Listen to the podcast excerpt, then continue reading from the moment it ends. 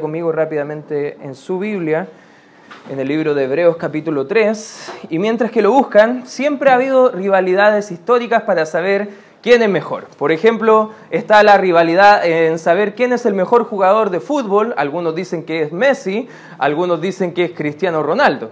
Otros piensan, ya, otra rivalidad histórica es saber quién es el mejor superhéroe. Y por el lado de DC Comics podrían decir quizás unos Batman, otros Superman. Quizás por el lado de Marvel Comics unos podrían decir quizás es Iron Man y había un Team Iron Man por ahí y un Team Capitán América y ahí siempre estaba como la lucha para saber quién era el mejor. Incluso llegando a nuestro, a nuestro país, incluso hay una rivalidad que siempre ha estado eh, entre los hinchas del fútbol, que es saber cuál es el mejor equipo de Chile. Bueno, esa rivalidad ya no existe, porque sabemos todos que Colo Colo es el mejor equipo de Chile. Amén, hermanos.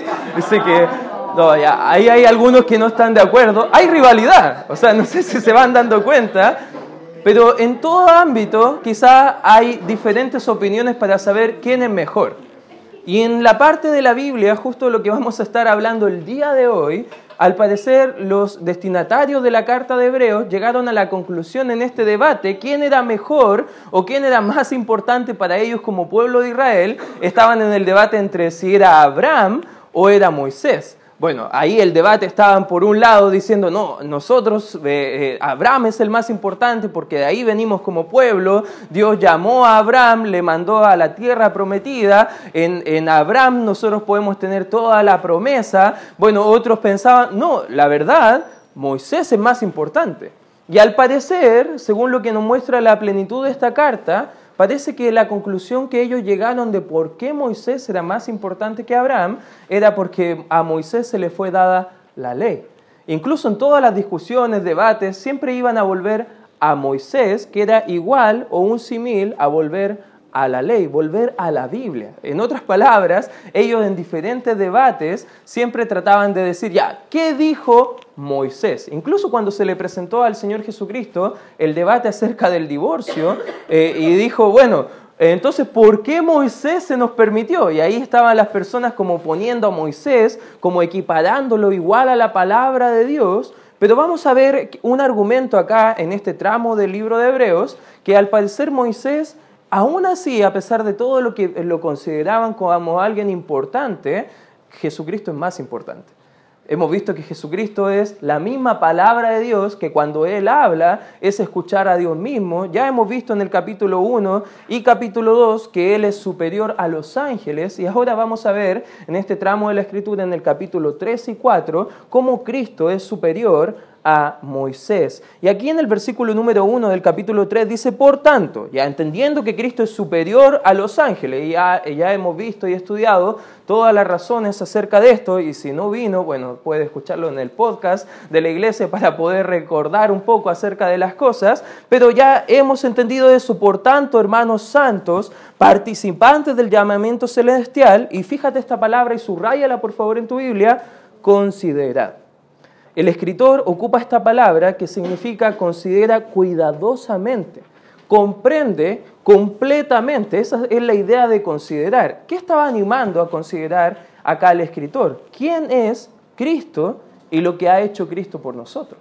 Nosotros como hijos de Dios debemos considerar quién es Jesús para nosotros y qué es lo que Él ha hecho por nosotros. Y fíjate qué dice acá en el, en el, tracto, en el extracto de la escritura y vamos a ver en tu hojita que tienes ahí de apuntes, quizás quieres tomar apuntes, vemos que Cristo es mayor a Moisés en su persona. Anótalo por favor ahí en tu hojita, porque Cristo es mayor a Moisés en su persona. Versículo 1 sigue diciendo, considerad al apóstol. Interesante palabra que ocupa para el Señor Jesucristo. La palabra apóstol o el título apóstol acá vemos que significa uno enviado con una misión. Los apóstoles fueron enviados por Jesucristo mismo, hubieron doce apóstoles, los once, recuerda que Judas no estaba considerado dentro de ellos porque parece que no tomaba parte, y Pablo, un apóstol con un llamamiento diferente a los gentiles, el libro de Apocalipsis menciona que solamente hubieron doce apóstoles, de los cuales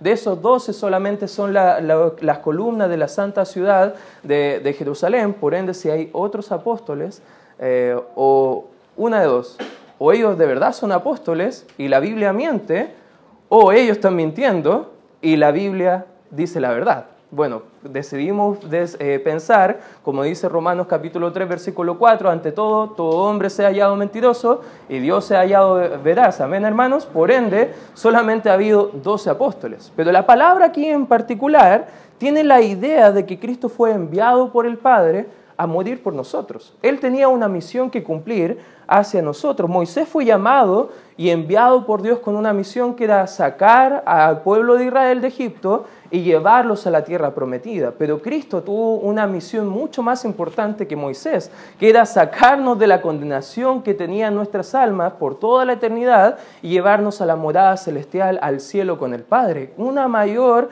bendición, un mayor propósito, una mayor misión. Jesucristo incluso, Él no solamente es un apóstol, pero Él también nos envía a nosotros. En el libro de Juan dice, como yo fui enviado por el Padre, así yo también os envío al mundo. Y Cristo nos está enviando a cada uno de nosotros a ir y compartir el Evangelio. Amén, hermanos. Él en su persona es el mayor apóstol que pudo haber habido. Él tuvo una misión mucho más importante que cualquier persona en la tierra, incluso el Moisés mismo. También ocupa una palabra y dice, y sumo sacerdote. ¿Sabes que Jesucristo también es el gran sumo sacerdote? Dice este mismo libro. Miren el capítulo 4, por favor, versículo 14 dice la escritura, por tanto, teniendo un, y aquí está la palabra, gran sumo sacerdote que traspasó los cielos, a ver cómo se llama según el texto, Jesús, el Hijo de Dios. Retengamos nuestra profesión.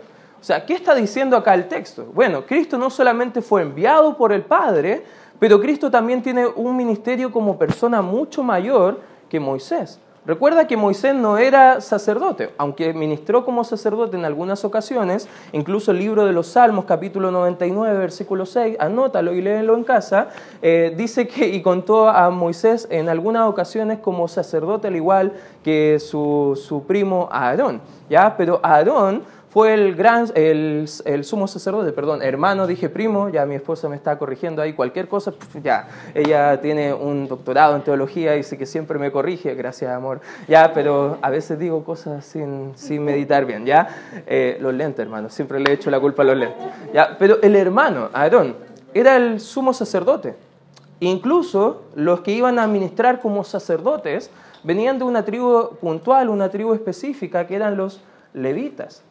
Y vemos que Moisés no fue un gran sumo sacerdote, menos fue un sumo sacerdote. El título, ese particular, solamente lo ostenta en toda la Biblia el Señor Jesucristo. Él es el gran sumo sacerdote. Ahora nos hacemos la siguiente pregunta. ¿Qué hacía el sumo sacerdote? Bueno, el sumo sacerdote era aquel destinado por Dios en el pueblo de Israel que iba a casi representar al pueblo ir delante de la presencia de Dios para interceder por el pueblo. O sea, lo que hacía el sumo sacerdote, una vez al año iba al lugar santísimo, a la presencia de Dios, a rogar por el perdón de los pecados de, de las almas de los hombres. Pero debemos entender que acá hay un doble ministerio del Señor Jesucristo.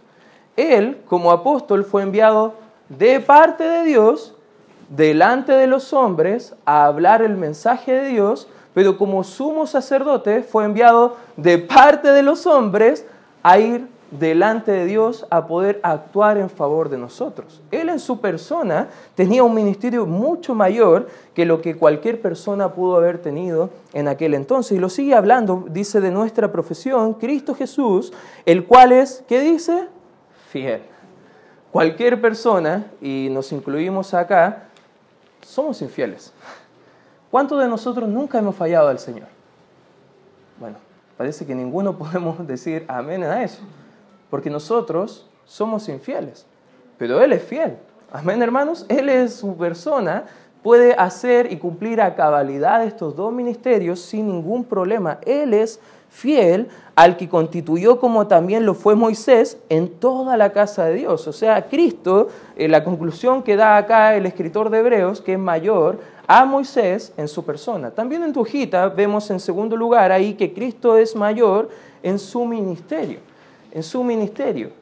Anótalo por favor en tus apuntes. Y el argumento acá es bien sencillito. Fíjate lo que dice el versículo 3. Dice, por, eh, porque de tanto mayor gloria que Moisés es estimado digno este, cuanto tiene mayor honra que la casa el que la hizo.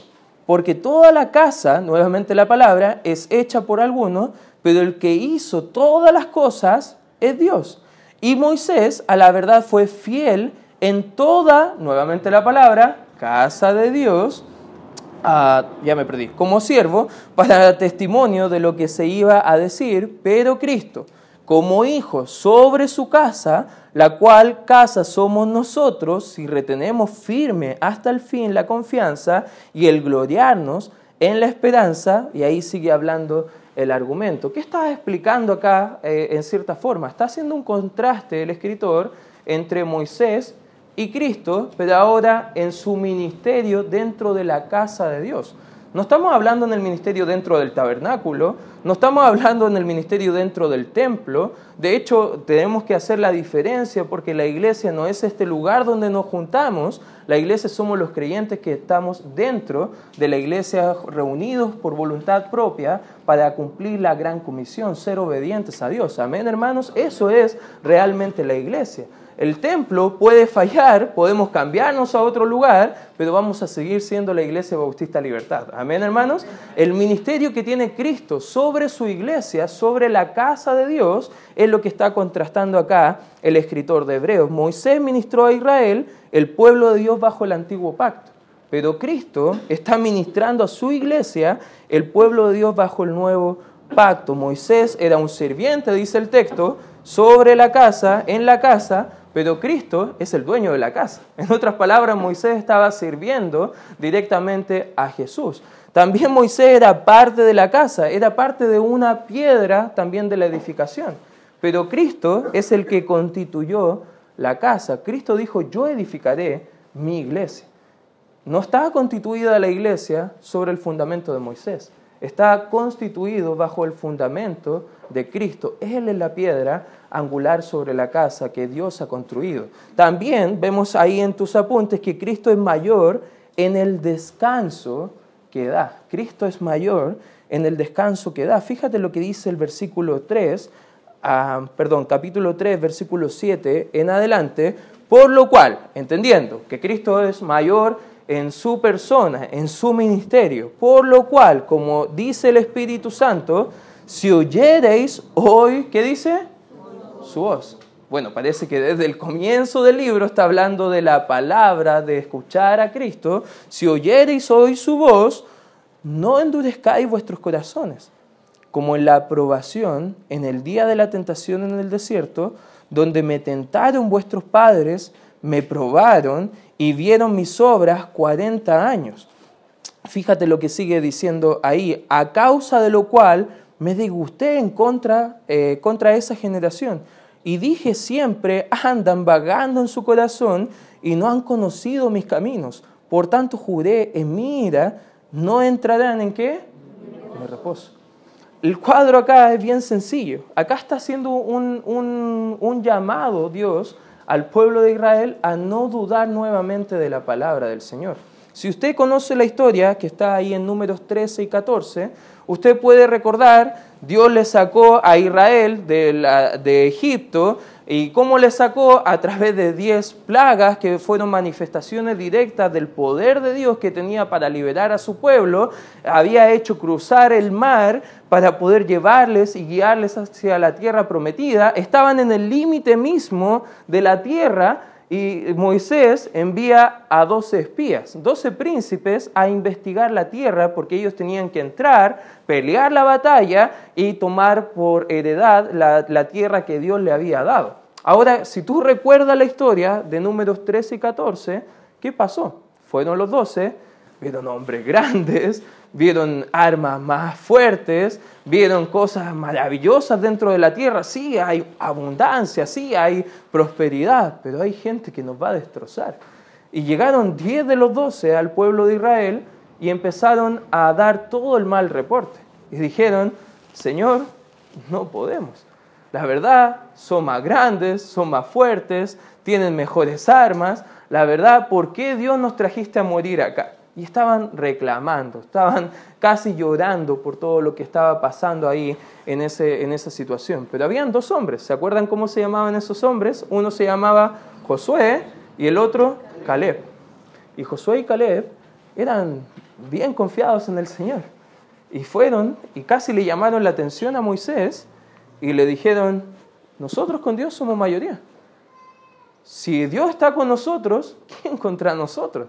O sea, que nos den a esos hombres, porque así vamos a declarar que nuestro Dios es más fuerte. Y ahí está Josué y Caleb, pero nadie quería escucharles a ellos. Y por su incredulidad, su dureza de corazón, entró la duda a su mente, a su corazón, no pudieron entrar esa generación a la tierra prometida. Vagaron por 40 años y no disfrutaron la promesa. Incluso Moisés entró a la tierra prometida, pero Josué y Caleb sí.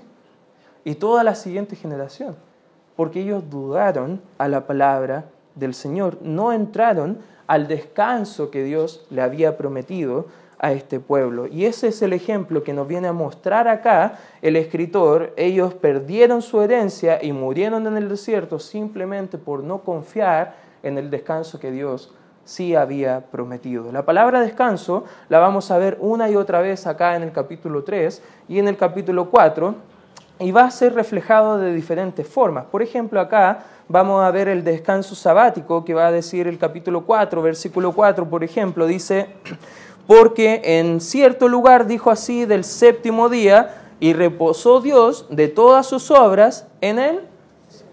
Parece que aquí está mostrando el descanso o el reposo que Dios había tomado. No es que Dios se cansó, hermano, no quiero que piense mal, pero Él dejó un patrón para nosotros para trabajar seis días firme, fuerte, diligentemente. El trabajo no es una maldición por el pecado, hermano, ya no se confunda. El trabajo era una bendición antes de la caída. Pero ahora trabajamos y nos cansamos porque es parte de la maldición de la caída. Pero el descanso, Dios había dejado el patrón. Y aquí está hablando acerca de este descanso sabático de Dios cuando cesó la creación. En el capítulo 3, versículo 11, vemos, por tanto juré mi ira, no entrarán, y dice la palabra, en mi reposo. Aquí está hablando del descanso que iba a tener el pueblo de Israel entrando a la tierra prometida, que ya no iban a tener mayor trabajo para poder ser el pueblo de Dios descansando en paz, pero ellos tenían que seguir algunas normas. Ese descanso, la primera imagen, vemos que ese descanso es cuando nosotros llegamos a conocer a nuestro Creador, que Cristo nos ha hecho una nueva criatura, como va diciendo en el momento de la salvación. Las cosas viejas pasaron, he aquí son todas hechas nuevas. Ahora nuestra alma, al conocer a Cristo, está en un descanso y damos gracias a Dios por ese descanso. Amén, hermanos. Pero el segundo descanso en Canaán es la imagen actual que tenemos los cristianos para entrar a nuestra tierra prometida, que en este caso sería la victoria sobre el pecado y descansar nuestras almas de las consecuencias del pecado. En otras palabras, esta es una imagen de también lo que nosotros como cristianos debemos hacer viviendo en santidad y no solamente viviendo como cualquier otra de las personas. Si tú puedes ver un hermano que no es obediente a Dios, que desestima la palabra del Señor, que duda y no pone su fe en lo que Dios ha dicho, es una persona que va siempre a estar cansado.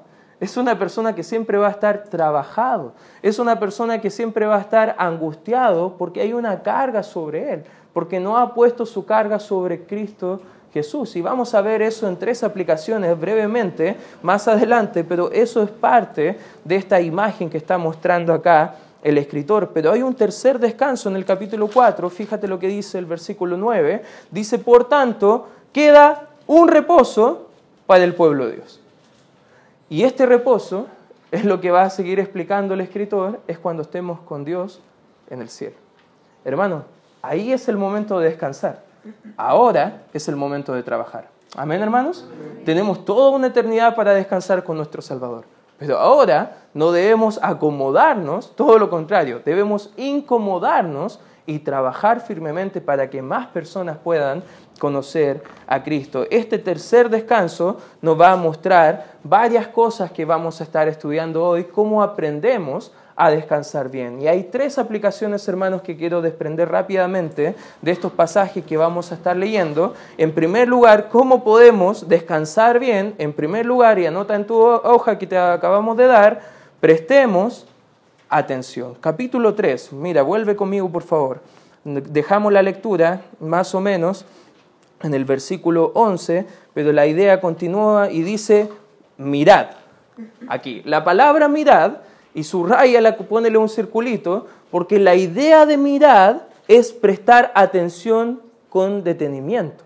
No es solamente ir pasando por la micro quizás y ver, ah, ahí hay un, un negocio, qué bueno, y miramos superficialmente, sino que la idea de mirar es detenerse para examinar cada aspecto de lo que va a decirse. Y aquí el escritor nos está diciendo, mirad, ¿qué debemos prestar atención? ¿A qué debemos mirar atentamente. Fíjate lo que sigue diciendo el versículo. Hermanos, que no haya ninguno de vosotros corazón malo de incredulidad. ¿Para qué? Apartarse del lío vivo. Acá está haciendo un llamado de atención.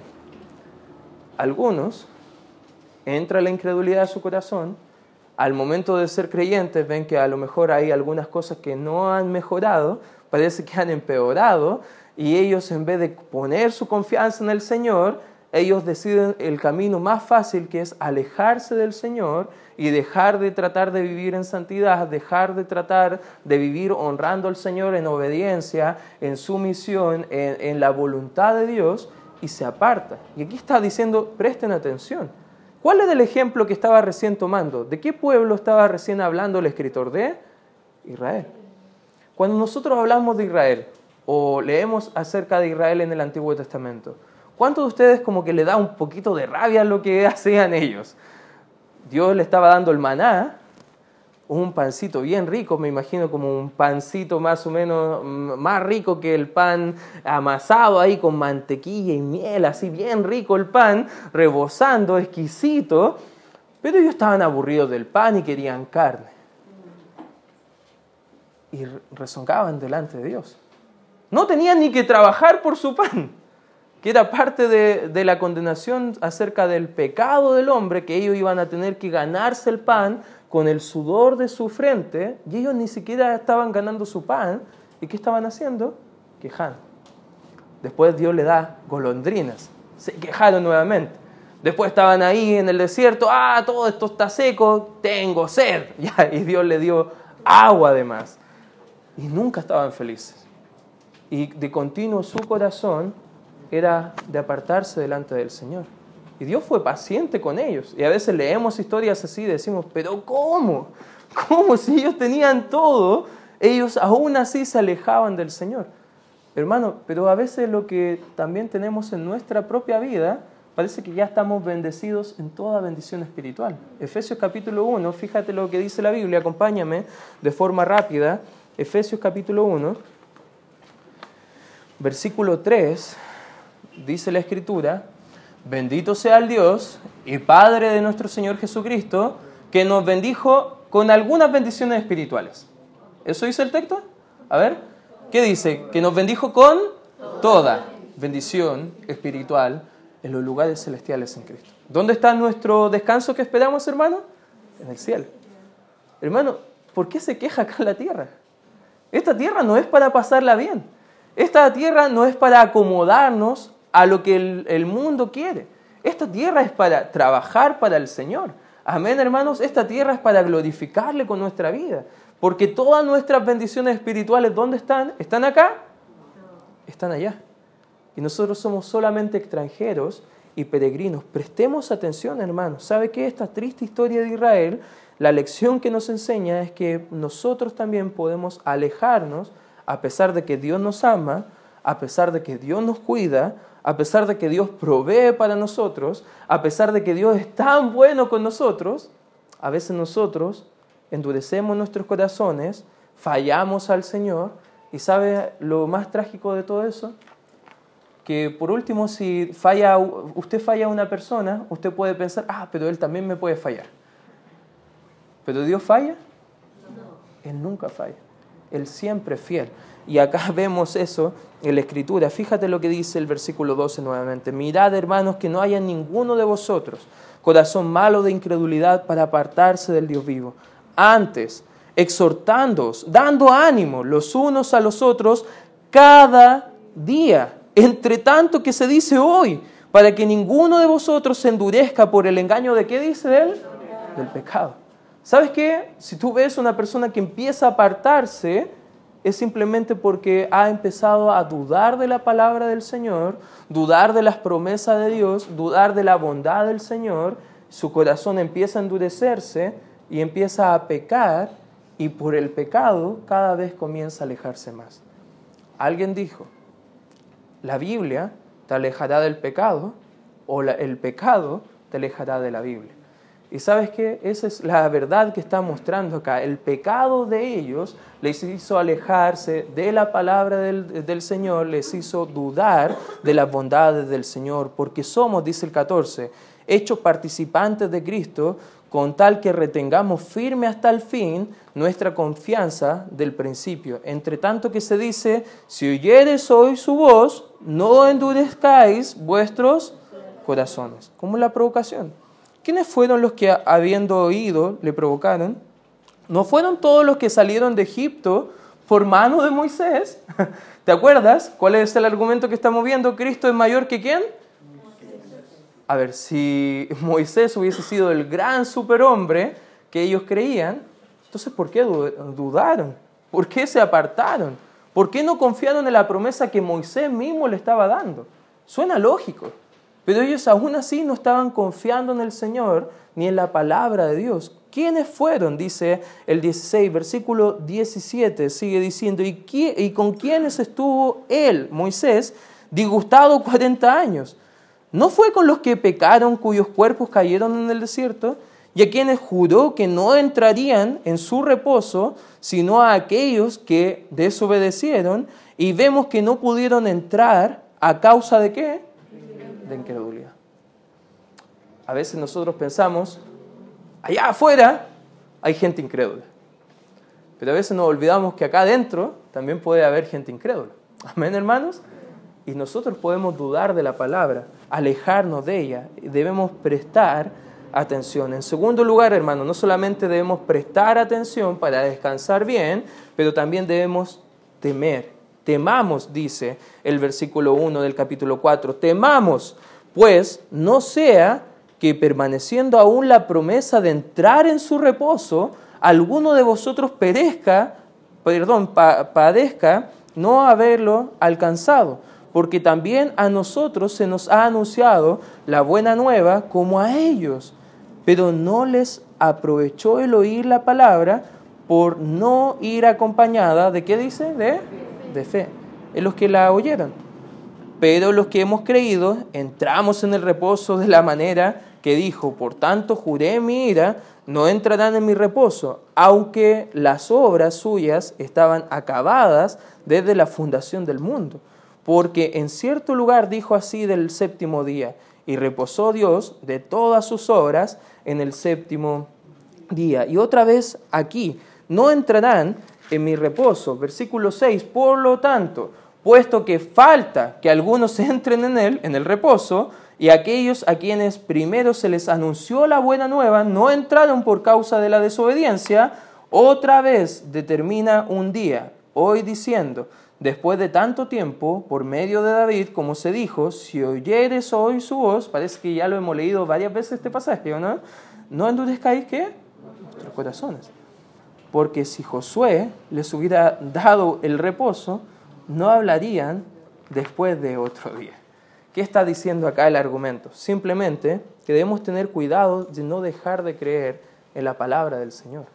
¿Sabes qué? Cuando no tenemos un temor reverente hacia el Señor, ¿qué es temor? No es tener miedo a Dios, es honrar al Señor, obedeciéndole creyendo en su palabra, viviendo por fe, como dice la Escritura. Es simplemente creer en las promesas que Dios tiene algo preparado para nosotros. Dios terminó su obra y descansó y los judíos simplemente no pudieron entrar en este descanso por su incredulidad. Y el descanso espiritual lo vamos a encontrar sola y únicamente cuando estemos con Cristo, cuando nos rendimos a Él en su misión, en obediencia, cuando venimos a Cristo por fe, encontramos la salvación, el descanso para nuestras almas.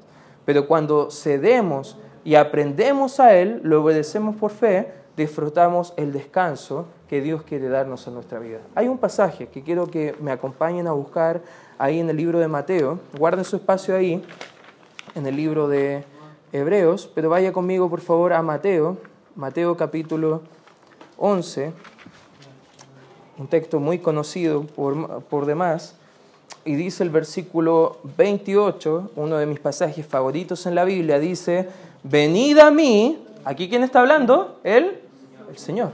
¿Qué dice el Señor a nosotros? Venid a mí todos los que estáis, ¿qué? ¿Y qué? Hermano, ¿se siente trabajado? ¿Se siente cansado? ¿Se siente que tiene cargas en su vida que solo Dios puede quitar? Bueno, la invitación acá es, venid a mí, dice el Señor. Todos los que estáis trabajados y cargados. ¿Y qué va a hacer Él cuando vamos? Y yo, dice el Señor, os haré descansar. Llevad mi yugo sobre vosotros y aprended de mí que soy manso y humilde de corazón y hallaréis descanso para vuestras almas, porque mi yugo es, ¿qué dice? Y ligera mi carga. Es raro lo que está diciendo el Señor, porque parece que cuando vamos a Él es como que tenemos una carga mayor, pero su carga, según lo que dice la Escritura, es fácil y ligera. Ahora, ¿por qué para nosotros suele ser pesada y trabajosa?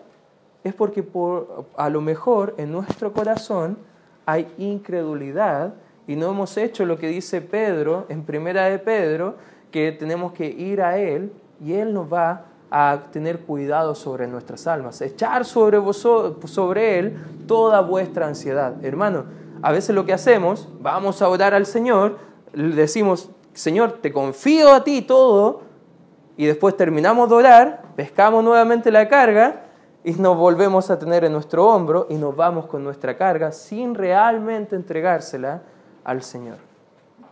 Eso es incredulidad. Eso es no permitir a Dios que trabaje en nuestro corazón.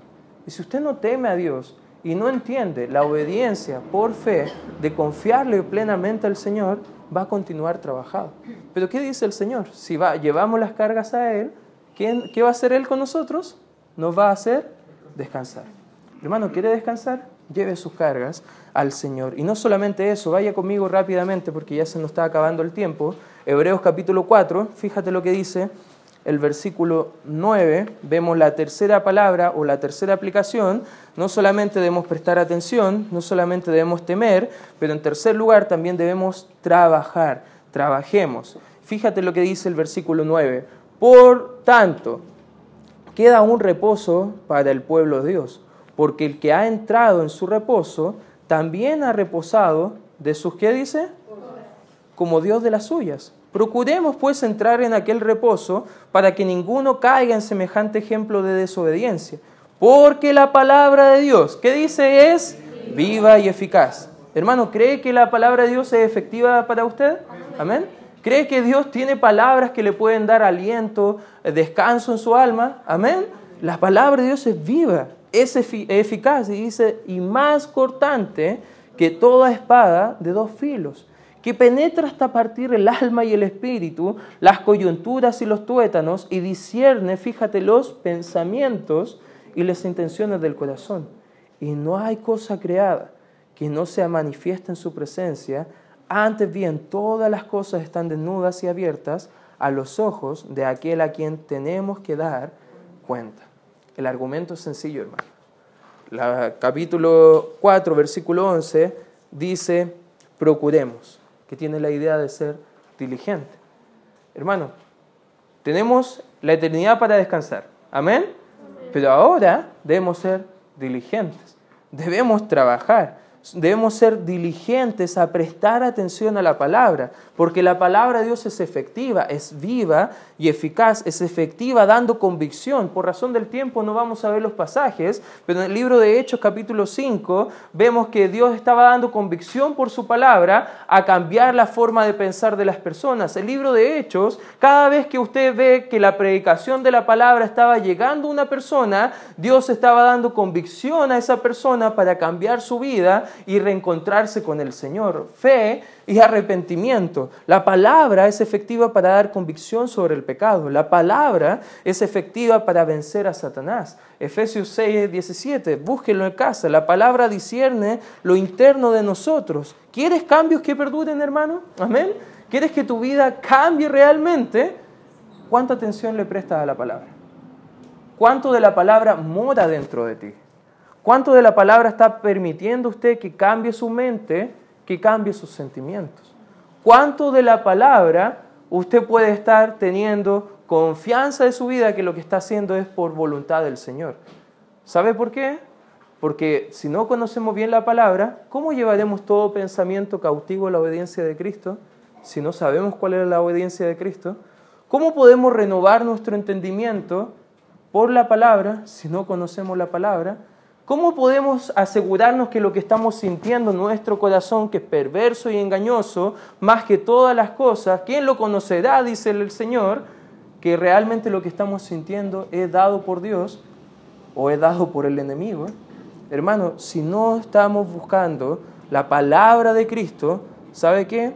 Dios va a ver nuestros corazones y todo lo que podamos hacer sirviendo al Señor en lo público, si no es con un corazón de fe, para glorificarle a Él, Él va a tener un día un juicio y vamos a tener que nosotros todos rendir cuenta de lo que hayamos hecho. Ninguno que estemos delante del tribunal de Cristo podremos decir, Señor, no tuve tiempo para servirte. Señor, no tuve tiempo para leer la palabra. Señor, no tuve tiempo de evangelizar a nadie. Señor, no tuve tiempo de servir en la iglesia. Porque delante del tribunal de Cristo, toda excusa se va a desvanecer. Hoy es el día de trabajar. Amén, hermanos. El cielo es para descansar. Pero si nosotros no entendemos eso, vamos a vivir trabajados, vamos a vivir cargados, vamos a vivir en incredulidad y nuestra alma nunca podrá sentir el gozo de servir al Señor.